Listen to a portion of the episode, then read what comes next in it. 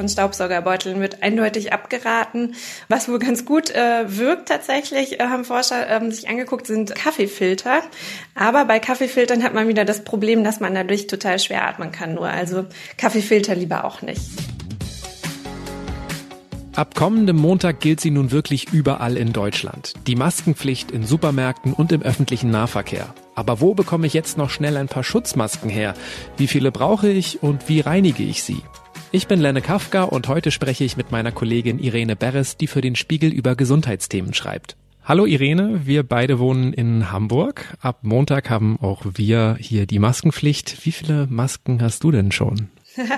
Also ehrlich gesagt ähm, habe ich noch keine, aber ich habe mich natürlich jetzt auch schon gekümmert. Also meine Mutter näht ähm, verpackt und schickt mir aus Südhessen eine Maske und die Mutter von der Freundin, die ist Schneiderin und die schickt mir tatsächlich jetzt auch eine. Also ich habe ähm, schon zwei Masken bestellt sozusagen. Wie viele Masken braucht man denn, um die Maskenpflicht eigentlich wirklich sinnvoll umsetzen zu können? Also ich würde sagen mindestens zwei, weil man sie ja regelmäßig reinigen sollte, sauber machen sollte und da man dann ja vielleicht auch in der Zeit mal rausgehen möchte und was einkaufen möchte, sollte man dann doch immer noch eine Backup-Maske haben. Also ich würde sagen mindestens zwei. Äh, wahrscheinlich wäre es sogar noch einfacher, wenn man noch mehr hat, weil man dann nicht so häufig die Waschmaschine oder den Backofen laufen lassen muss. Du erwähnst schon viele Kleinigkeiten. Ähm, fangen wir mal mit der Art der Maske an. Du hast gesagt, du hast selbstgenähte Masken. Das klingt nach Masken aus Stoff. Es gibt ja ganz viele verschiedene Arten. Ich habe mal geschaut. Das Bundesinstitut für Arzneimittel und Medizinprodukte unterscheidet zwischen Community-Masken, Mund-Nasenschutz und filtrierenden Halbmasken. Das klingt total kompliziert. Kannst du mich mal aufklären, was das bedeutet? Also es ist eigentlich gar nicht so super kompliziert. Community-Masken, das sind so diese Do-it-yourself-Masken, Baumwollmasken, die wir uns gerade nähen. Und ähm, das sind auch die, die die Bevölkerung tragen sollte, weil alles andere im Prinzip Leuten in Pflegeberufen oder Ärzten vorbehalten sein sollte. Also die müssen keine Auflagen erfüllen in irgendeiner Form. So man sollte trotzdem auf so ein paar Sachen achten, aber da gibt es jetzt keine strengen Regeln. Das sind diese Community-Masken. Dann gibt es diesen Mund-Nasenschutz. Das sind ist das, wo man häufig OP-Maske zu sagt und was auch Ärzte und ähm, Pfleger im OP tragen. Ähm, sind das diese grünlichen Masken? Genau, ja. Die sind oft aus so einer mehreren Fließschichten oder glaube ich gibt es auch mit mehreren Papierschichten.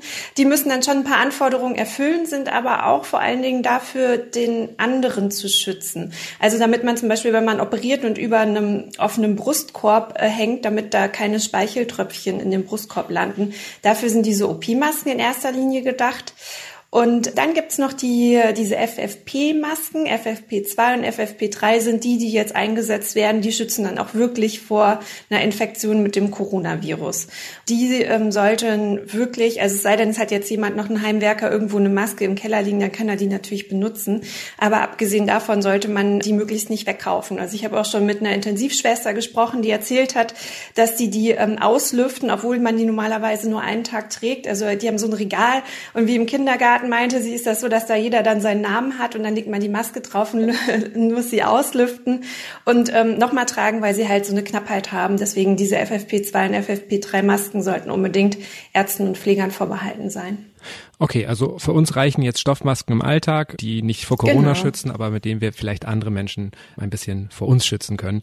Richtig. Wo bekomme ich die denn jetzt her, wenn meine Mutter nicht super nähen kann oder ich nicht mit einer Schneiderin befreundet bin? Also wenn man in der Großstadt wohnt, hat man da, glaube ich, ganz, ganz gute Chancen, ähm, weil im Prinzip jede Änderungsschneiderei, an der ich jetzt vorbeigekommen bin, Zettel im Schaufenster hat und die verkauft und zum Teil auf Märkten und so gibt's auch kleine Stände. Ansonsten werden die auch im Internet verkauft. Da gibt's ja so Plattformen, wo Leute auch selbstgemachtes anbieten. Da kann man sich so ein bisschen umgucken. Theoretisch wäre es natürlich auch schön, die in den Drogerien zu bekommen. Da gibt's aber, soweit ich das gelesen habe, oft Lieferschwierigkeiten und auch in der Apotheke kann man mal nachfragen, aber eine Sicherheit Sicherheit gibt es momentan nicht, dass sie in Apotheken vorrätig sind. Und ja, wenn man gar nichts bekommt, geht es natürlich auch, dass man sich einen Schal über den Mund zieht oder ein Tuch über den Mund zieht. Wie sieht das denn mit Anleitungen zum Selbernähen aus? Vielleicht habe ich ja auch Lust, mich selber ranzuwagen. Da findet man ganz viel im Internet. Und ich glaube, wenn man so ein bisschen begabt ist, bekommt man das auch hin. Ich bin nicht so begabt. Wahrscheinlich ist dann YouTube da eine gute Anlaufadresse, oder? Genau, YouTube ist eine gute Anlaufadresse. Und dann sollte man noch so ein bisschen gucken, was für einen Stoff man wählt. Wichtig ist, dass der möglichst fest gewebt ist, sagt man bei Baumwolle, damit halt nicht so viele Tröpfchen durchkommen. Da kann man auch einmal das gegens Licht halten und einfach schauen, wie viel Licht durchdringt.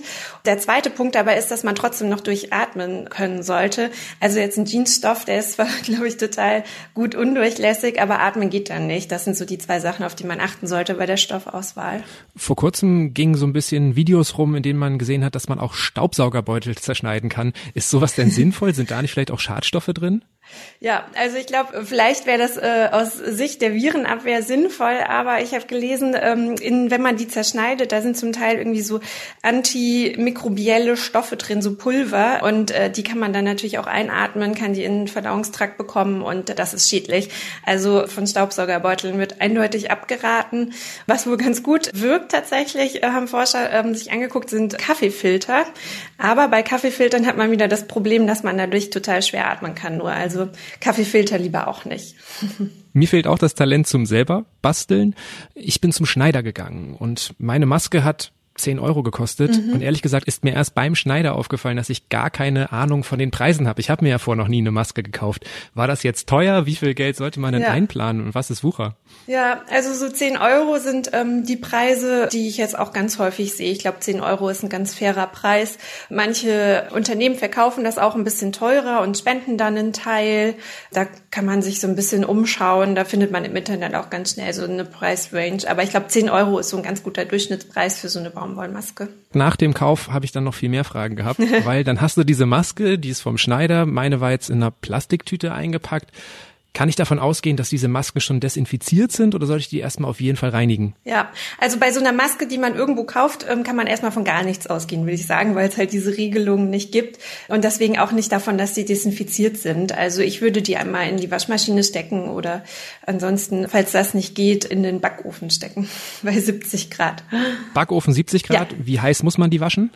Wenn es geht, sind so ab 60 Grad, das ist gut, 60, 70 Grad. Und beim Waschen hat man noch einen zweiten Vorteil, da kann man Waschmittel benutzen. Und das Coronavirus hat ja so eine Fettschicht, die wird von ähm, Waschmitteln angegriffen, von Seife angegriffen. Deswegen bringt das Händewaschen auch so viel. Also mit Waschmittel in die Waschmaschine 60 Grad und man ist auf der sicheren Seite. Und danach eben gut trocknen lassen, das ist auch wichtig. Waschmaschine wäre dann doch die beste Lösung. Ja, Waschmaschine ist eine gute Lösung. Ich weiß jetzt nicht, ob es so ökonomisch ist, wegen einer Maske andauernd die Waschmaschine auf 60 Grad laufen zu lassen. Also ich glaube irgendwie im Backofen, wenn man äh, sowieso sich was backt und dann packt man die Maske davor einmal rein, das ist, glaube ich, sonst auch einfach praktisch. Du hast jetzt gerade 70 Grad gesagt. Kann mhm. ich die auch zur Tiefkühlpizza bei 200 Grad dazulegen? ich, da würde ich mir den Stoff anschauen. Äh, ich, ich glaube, ich persönlich würde da eher von abraten bei 200 Grad. Nicht, dass, dass das dann in irgendeiner Form, weiß ich auch nicht, Feuer fängt oder so. Ich habe es ehrlich gesagt noch nicht ausprobiert. Aber ich würde dann eher erstmal auf 70 Grad stellen, Maske rein, Maske wieder raus und dann auf 200 Grad und ab die Tiefkühlpizza. Sonst kriegt man vielleicht auch die ganze Zeit Hunger oder es riecht nach Thunfisch oder so. Ich weiß nicht. Ich habe gehört, man kann die auch bügeln. Wie muss man dabei vorgehen und wie lang muss man bügeln, damit es auch wirklich wieder desinfiziert ist, gereinigt ist? Ja, also bügeln kann man auch. Also es muss halt so eine Temperatur von 60, 70 Grad erreicht werden und ich glaube, es reicht jetzt auch nicht nur eine Minute, da muss man schon ein bisschen Ausdauer mitbringen. Also so eine genaue Zeitraum habe ich da jetzt nicht gelesen. Da will ich ehrlich gesagt nichts Falsches sagen, aber schon ein paar Minuten auf jeden Fall. Du hast jetzt vorhin auch schon diese FFP2-Masken angesprochen, die manche Leute mhm. im Keller haben.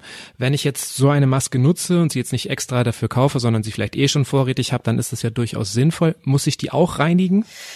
Das ist deutlich schwieriger, die zu reinigen tatsächlich. Die kann man jetzt nicht in die Waschmaschine stecken, da kann man auch keine Desinfektionsmittel draufsprühen. Also das kann man natürlich, aber man sollte es nicht, weil ähm, die den Filter da drin angreifen. Also eine Möglichkeit ist tatsächlich, und das sollte man auch immer machen, das Auslüften.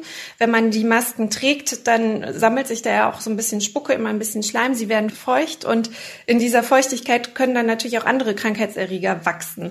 Also Viren jetzt nicht, aber Bakterien, Pilze. Deswegen ist es äh, irgendwie auch wichtig, dass man die dann am Ende wieder trocknet. Also das Auslüften sollte man machen bei den FFP2-Masken und wer so ein bisschen experimentieren möchte, also da kommt tatsächlich die Mikrowelle ins Spiel. Das haben US-Forscher gemacht. Die haben einen Behälter genommen mit ein bisschen Wasser und dann haben sie die Maske da drauf gelegt und zwar so, dass das, wo man reinatmet, quasi unten Richtung Wasser ist, in die Mikrowelle gepackt und dann steigt ja Wasserdampf aus dem hoch und der säubert quasi die Maske. Das ist eine Möglichkeit für alle, die mal ein bisschen tüfteln ausprobieren wollen. Und du hast jetzt ja auch erwähnt schon, dass man einen Schal nutzen kann, wenn man den über Mund und Nase bindet.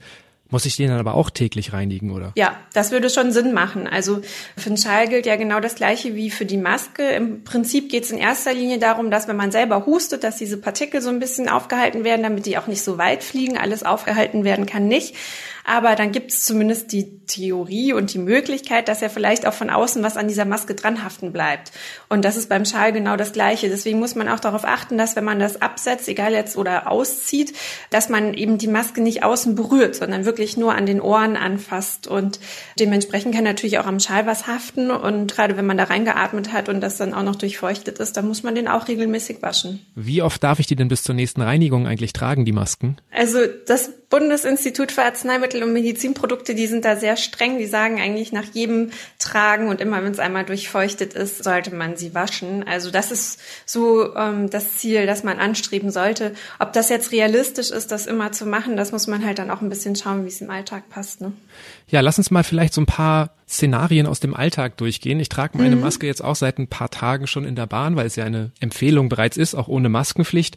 Und wenn ich jetzt morgens in der U-Bahn die Maske getragen habe, wo verstaue ich die Maske danach? Weil ich bin mir dann unsicher, ich fasse die an den Gummibändern an, aber wo lagere ich sie dann? Also an den Bändern anfassen, das ist schon mal ziemlich gut. Ansonsten ist das eine gute Frage. Also ich würde sagen, wenn man sie dann danach wieder anziehen möchte, ist es wichtig, dass sie eben auslüften kann, dass sie so ein bisschen trocknen kann. Also am besten an einem Ort, an dem sie so ein bisschen freier ist, nicht einfach in die Tasche knüllen. Dann sollte man schon schauen, dass man mit der Außenseite möglichst wenig in Berührung kommt. Also ich würde sie irgendwo ablegen auf einer Oberfläche, jetzt die nicht oft berührt wird und die man vielleicht auch hin und wieder mal desinfizieren kann. Jetzt auch nicht unbedingt an die Türklinke hängen obwohl sie da halt gut auslüften kann. Da fasst man ja immer wieder hin. Also ich würde sie einfach an eine Stelle legen, die ich fest für die Maske einplane, an die jetzt auch andere Leute nicht so rankommen. Ähm, ich habe mehrfach jetzt schon Menschen beobachtet, die aus dem Supermarkt rauskommen, ihre Maske abnehmen, in die Jackentasche oder in den Rucksack stecken und dann ein paar Meter weiter an der Bushaltestelle wieder aufsetzen. Ist das dann eigentlich gefährlicher, als gar keine Maske zu tragen? Also es gibt keine richtigen wissenschaftlichen Studien dazu, wie viele Leute sich mit Maske anstecken, wie viele ohne. Deswegen haben sich die Wissenschaftler auch so schwer getan, damit das zu empfehlen. Aber ich würde sagen, grundsätzlich macht das überhaupt gar keinen Sinn, das so zu machen. Wenn man, dann fasst man halt die Maske zwischendrin an, vielleicht haftet da ja was dran, dann hat man es an den Händen, dann fasst man irgendwie eine Türklinke dran und das, was man in den Händen hat, ist dann an der Türklinke und dann hat es vielleicht jemand anderes auch an den Händen. Das ist so der eine Punkt. Und wenn ich selber hab und eben da reingehustet habe, aber auch wenn, wenn vielleicht von außen dann doch was rangekommen ist, ähm, kann es natürlich passieren, wenn ich das absetze und dann kurz in der Tasche habe, dann fasse ich mir halt selber ins Gesicht und habe da die Maske nicht. Also es gibt so mehrere Risikofaktoren. Deswegen, wenn man sie aufzieht, dann sollte man sie halt auch wirklich auflassen und nicht zwischendrin abziehen, irgendwie in die Tasche knüllen und wieder aufsetzen. Das macht tatsächlich wenig Sinn. Ich weiß nicht, wie es dir geht, ob du es auch schon gesehen hast, aber manchmal, wenn ich so an der Ampel stand, saßen Menschen alleine in ihrem Auto und haben eine Maske getragen. Das hat auf mich erstmal total albern gewirkt, aber gibt es da vielleicht auch irgendwie eine gute Begründung für? Mm, äh, ich könnte mir vorstellen, dass die Begründung dafür einfach ist, dass sie äh, vielleicht vom Einkaufen kommen, nochmal in einen anderen Supermarkt gehen und genau das, worüber wir gesprochen haben, dass man sie halt dann lieber auflässt, als sie aufzusetzen, abzusetzen, wieder aufzusetzen. Also äh, dazu würde ich dann auch raten. Und manchmal, gerade hier in der Großstadt, sind das ja Carsharing-Autos und da geht es dann ja auch bei der Maske ein bisschen darum, dass ich mir eben nicht unbewusst ins Gesicht fasse und dann fasse ich ein Lenkrad an, das vielleicht sehr viele Leute angefasst haben, das nicht desinfiziert wurde zwischendrin und schütze mich so ein bisschen bisschen davor, dass ich unbedacht ins Gesicht fasse. Also in der Hinsicht kann man sich natürlich dann auch schützen. Klingt ein bisschen so, als ob wir nicht nur im Supermarkt und im ÖPNV Masken tragen sollten, sondern wenn wir eins von beiden nutzen, einfach solange wir draußen sind, die Maske auflassen, richtig? Ja, also gerade in der Stadt, wenn man da unterwegs ist, würde ich schon sagen, dass es sinnvoll ist, die Maske zu tragen. Wenn ich jetzt einen langen Waldspaziergang mache und mir kommen da irgendwie alle halbe Stunde kommt mir jemand entgegen, da muss man, glaube ich, nicht eine Maske aufhaben. Und das ist ja auch ein bisschen anstrengender, durch eine Maske zu atmen als ohne Maske. Da müssen wir auch ehrlich sein. Wenn man sie lange trägt und man sie einmal vollgespuckt hat, dann soll man sie auch austauschen. Also von daher, die jetzt stundenlang tragen, das ist äh, ja unangenehm und irgendwann auch nicht mehr sinnvoll. Man wird ziemlich kurzatmig tatsächlich unter diesen Masken. Gibt es da irgendwie eine andere Atemtechnik, die einem helfen kann? Also man muss halt zum einen schauen, dass man doch eine Maske hat, mit der man noch ganz gut atmen kann und auf gar keinen Fall in Panik geraten. ja, ich fürchte, dass das gerade bei alten Menschen deswegen auch schwierig ist, wenn sie richtig lang die Maske aufhaben, weil es ja auch anstrengender ist alles, wenn man die Maske aufhat. Hm. Einige Brillenträger beklagen sich auch schon, dass immer die Brille beschlägt, wenn man Masken trägt. Kennst du eine Lösung?